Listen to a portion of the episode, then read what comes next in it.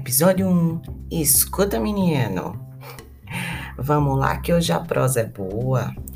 Hoje eu vou aqui conversar com vocês um pouco sobre dois textos que me chamaram muita atenção e eu queria comentar um pouquinho sobre eles, né? Um é de um cara que eu gosto demais, José Carlos Reis. Cara massa. E ele escreveu, né, um texto chamado Pode-se falar de identidade nacional brasileira? E nossa, foram tantas, tantas perguntas que deu um nó na minha cabeça. Ele começa logo nos questionando, né? Ele traz várias perguntas. O que o Brasil foi, está sendo, o que se tornará? Quem somos nós, os brasileiros? Né? Ser brasileiro será bom ou ruim? Meu amigo, esse ano 2021, acho que eu nunca me perguntei tanto isso. Eu acho que todo mundo que está aqui me ouvindo também se perguntou, né? E esses questionamentos não são de agora, não, tá, gente? São de muito, muito, muito tempo, né? E ele se aprofunda né, nas questões de identidade e fala né, sobre os questionamentos né, diante das, de uma série de situações políticas, econômicas, social, cultura, que essa identidade, né, esse ser brasileiro, muitas vezes é colocado em xeque. E aí eu fiquei pensando, refletindo, né, nas minhas anotações. Escuta, menino, presta atenção.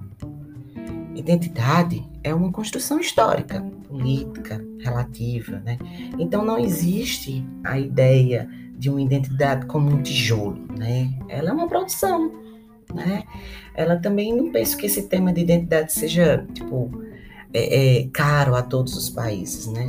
Ele é um tema importante para países de tradição recente, como é o caso no Brasil, né? Então, quem for ler, por exemplo, outro cara massa que eu gosto, que é o Norbert Elias, né? Quando ele fala lá no processo civilizador. Então, ele é o primeiro a dizer que um francês e um inglês estão lá conversando, né? E dizem: Nós somos franceses e o inglês diz nós somos ingleses e ponto, meu amigo. Acabou. Então, por que, que essa discussão né, começa, por exemplo, em países como a Alemanha, a Itália? Porque são países de produção recente, né?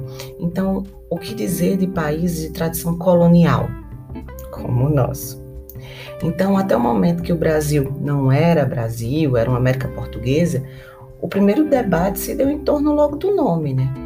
Então, em vez de ser ou não ser de Shakespeare, no Brasil é ser é não ser, ou ser é ser também. Eita, menino, que nó na minha cabeça. Mas é porque a gente está sempre, a gente tá sempre se projetando, né? Querendo mostrar, sempre correndo atrás da nossa imagem, né? Então, essa questão não para lá na colônia, né? A identidade ela está sempre em questão para os brasileiros.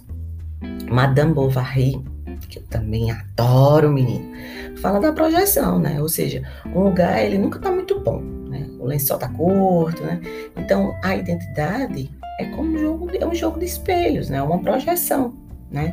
Rousseau ele trabalhava no século XVIII com a ideia de alteridade, então a descoberta do outro não me leva a ser o outro, aquele outro. Mas a descoberta genuína né, da diferença me faz uma pessoa melhor, porque eu me identifico com uma outra realidade né, e amplio o meu universo, o meu conhecimento. Então, é preciso que a gente não tenha medo da identidade, mas é preciso que a gente desconstrua essa noção de identidade como uma essência, como um tijolo, né, que eu falei lá no início. Então, identidade é uma construção social e é preciso que a gente aprenda e lide com isso né? Então é muito bacana quando José Carlos Reis ele, ele, ele traz esses questionamentos, né? Que faz a gente refletir muito sobre isso. E aí ele fala também sobre nação, né? Então o José Carlos Reis ele não vê a nação como uma mera construção estatal, na qual o povo participa apenas como absorvedor de uma suposta identidade construída, né? A fim de atender certos interesses. Ele o Reis, né? Reizinho. Ele não nega que o Estado se apresenta como o conquistador. E aí eu tô colocando umas aspas aí, tá, gente?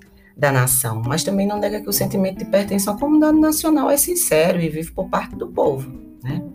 Então, quando o uso de termos como ah, invenção, imaginário, construção narrativa, ele não tem o intuito de dizer que a nação seja algo irreal, né, que se trata apenas de uma construção abstrata, né, pois cria-se, conserva-se linguagens, códigos, imagens, eventos, personagens, datas históricas. Né? Ele cita muito bem isso no, na sua escrita, né, no seu texto.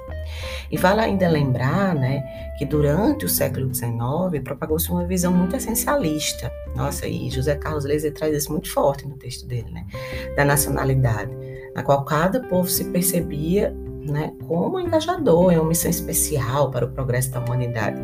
E aí Platão acreditava-se na existência de um conjunto cristalino, autêntico, de características que um povo partilha e que não se altera no decorrer do tempo. Olha a viagem!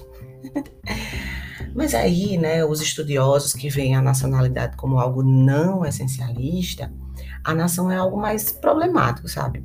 Entendeu esse menino? porque apresenta-se como um discurso que classifica grupos de seres humanos em um método de classificação difícil de se operar. Porque, tipo, afinal, quais são os critérios né, que definem uma nação? É? Seriam critérios objetivos, como uma língua comum, uma história ou traços culturais comuns? Seria isso? E isso se mostra muito problemático, né, na medida que as populações não são homogêneas na língua território, história cultura. Tira o Brasil. Ave Maria, menino. Às vezes eu falo um negócio aqui para um paulista lá no Sudeste, tipo, ele, ele não entende o que eu tô falando. Eu tô no mesmo país, bicho. Ele não entende. Eu já passei por isso. Eu falei, menino, pe pega meu diadema ali. Que danada diadema, menino. A tiara, um negócio que bota na cabeça. Né? E a gente tá no mesmo contexto. Então, segundo José Carlos Reis, é, esses critérios eles valem mais para uma devida propaganda estatal do que para uma descrição objetiva de um suposto fenômeno nacional, né? Negócio bonito danado. Mas a, nacional, a identidade nacional brasileira, ela surgiu em um momento no qual se fazia necessária a criação de elementos de união, sabe? A situação política no qual o Brasil se encontrava estava à beira do colapso político. Então, um mundo cada vez mais dividido entre nações, competindo entre si, né, na disputa por um lugar no mundo, estar unido e apresentar uma conexão nacional, né, todo mundo ali fala na mesma língua, todo mundo sabendo quais são os seus símbolos, né, era elemento fundamental. Então, é, é, mais do que mostrar as belezas de um país tropical, o projeto de cientista, né, de dar uma cara ao Brasil, significava também sua própria existência, né, de pertencimento, né. Gostasse, menino? Massa demais. Fica aí refletindo que já já tem mais.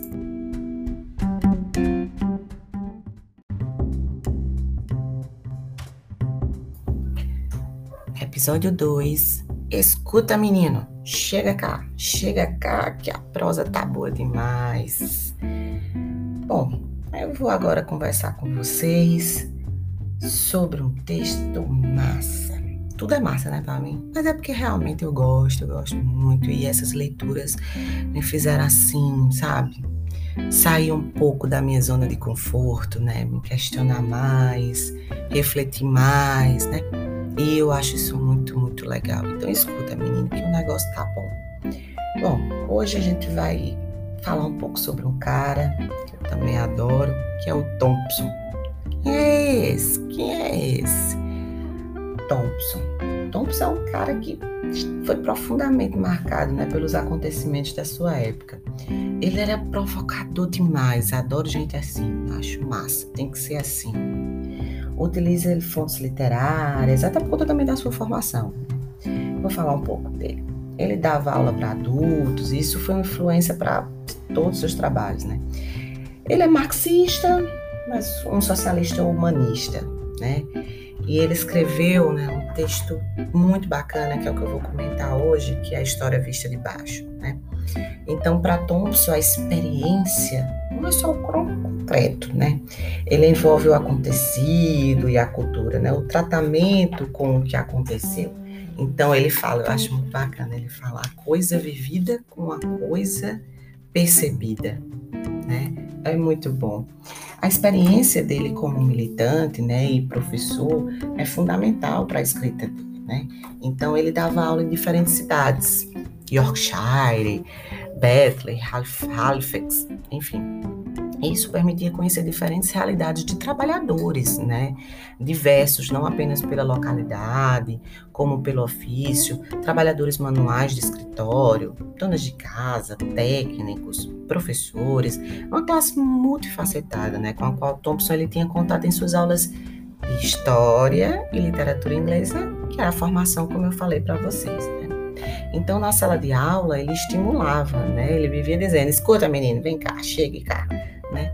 Que seus alunos trabalhadores falassem sobre as suas tradições e culturas. Então, esse estímulo tão vital para o processo de aprendizagem, quem for professor que aqui está me ouvindo sabe bem disso, né?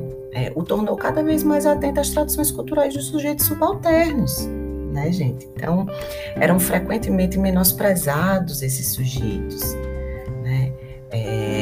pela historiografia tradicional, que tinha como objeto a classe operária né?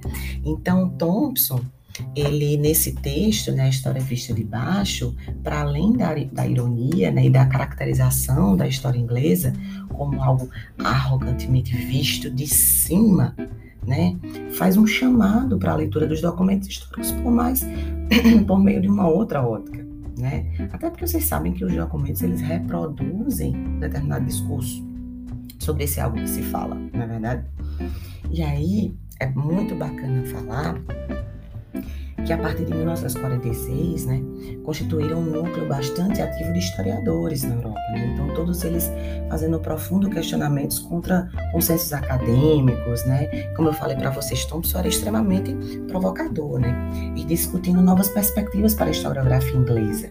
E aí é nesse contexto que Thompson ele se alia com intelectuais, né? E, bicho, uma turma, sabe aquela turma massa, entendeu? Ai, como eu queria, como eu queria ter conhecido essa galera. Christopher Hill, Robespal, Dorató, meu amigo. Imagina sentar numa mesa de bar, tomar uma cervejinha e discutir com essa galera. Deve ter sido muito massa. Bom, e entre outros, viu? Eles estavam decididos a deixar a sua marca né? Então, uma revista de intervenção política no, cenário intelectual britânico, então aquela galera arrogante que se achava os donos do mundo, do poder e tudo mais, e por, por, por um bom tempo eram mesmo donos de tudo, né? do poder total, né? e via tudo de cima. Então, bora olhar a história vista de baixo, que é isso que importa. Né? Então, a abordagem de Thompson surpreendeu, né? Surpreendeu. Até então, a esquerda britânica ela contava a história da classe trabalhadora a partir da história do movimento operário industrial, né? Eles destacavam as primeiras agremiações cartistas da década de 1830, então que tinha, claro, né, o viés sindicalista. Thompson, por sua vez, ele resolveu retroceder até as últimas décadas, né, do século XVIII, para focar-se naquilo que ele chamava de o fazer-se da classe operária massa, né? Bom, dessa forma, a classe trabalhadora não nasceria pronta, dada como resultado das determinações econômicas objetivas, mas era resultado de uma longa formação social, política e cultural. Então, o foco de Thompson seria justamente as experiências dos sujeitos proletários, né, ao longo do tempo, conforme compunha uma forma de sentir e agir em coletivo. E Thompson enfatizava né, que sua obra só poderia ter sido escrita num contexto em que ele mesmo estava dividindo sua atenção com as aulas noturnas, né, lá para os adultos, né, e com sua militância na nova esquerda. Muito bacana isso. Bom, e aí, né, não obstante as polêmicas, Thompson ele sempre manteve no horizonte a necessidade de uma política de frente popular. Né?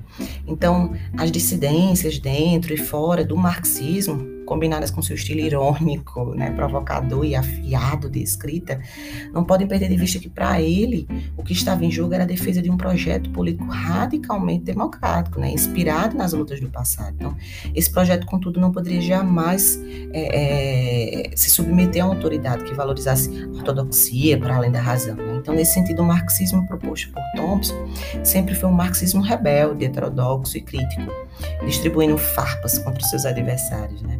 e uma frente popular na qual o debate e a dissidência pudessem fazer parte.